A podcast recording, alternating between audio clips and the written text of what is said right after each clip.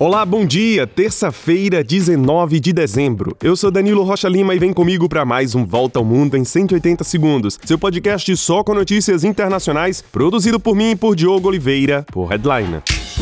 Você pode ajudar a manter o podcast Volta ao Mundo em 180 segundos no ar. Doe qualquer valor através do Pix 180 segundos, hdln.com. Siga nossas redes sociais no Instagram e LinkedIn. Basta procurar pelo Volta ao Mundo em 180 segundos. Ajude a construir um jornalismo mais livre, independente e de qualidade.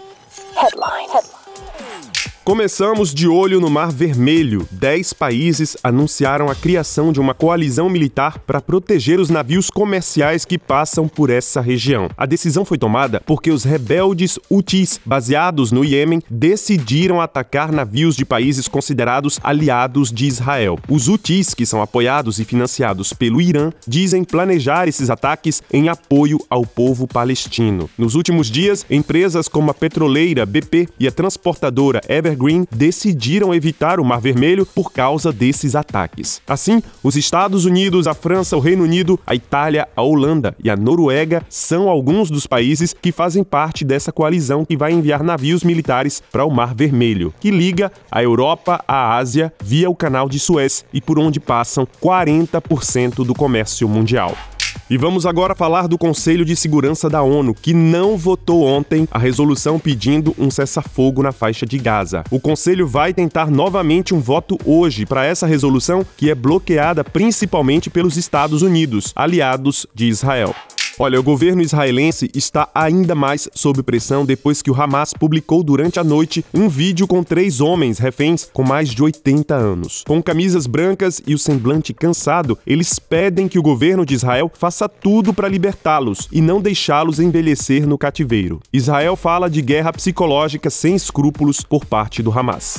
E no Egito, o presidente Abdel Fattah al-Sisi foi reeleito para um terceiro mandato de seis anos. Com 89,6% dos votos, o ex-general al-Sisi, que está no poder desde 2014, não teve grandes adversários políticos. Além disso, em meio à guerra na faixa de Gaza e à crise migratória nos vizinhos africanos, o governo dele representa estabilidade para os eleitores egípcios e para países aliados do Ocidente.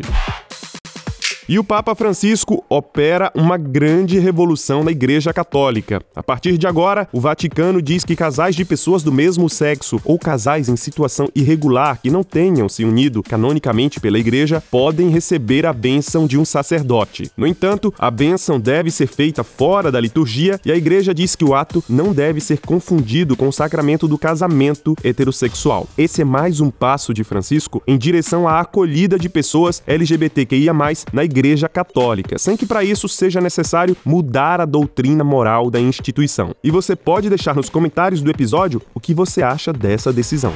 E passamos agora para a China. Um terremoto de magnitude 5,9 atingiu durante a madrugada o noroeste do país, na província de Gansu. Pelo menos 115 pessoas morreram e os trabalhos de resgate são dificultados pelas temperaturas negativas na região.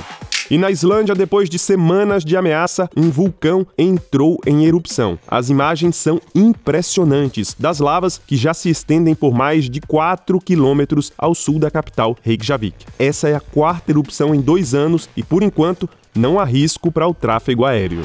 E é isso, a gente fica por aqui. Sigam a gente nas redes sociais e deixem nos comentários quais assuntos vocês gostariam de ouvir na nossa retrospectiva de fim de ano. Compartilhem o nosso podcast, nos deem cinco estrelinhas e nos ajudem com a sua doação. Para vocês, um excelente dia, um grande abraço e até mais.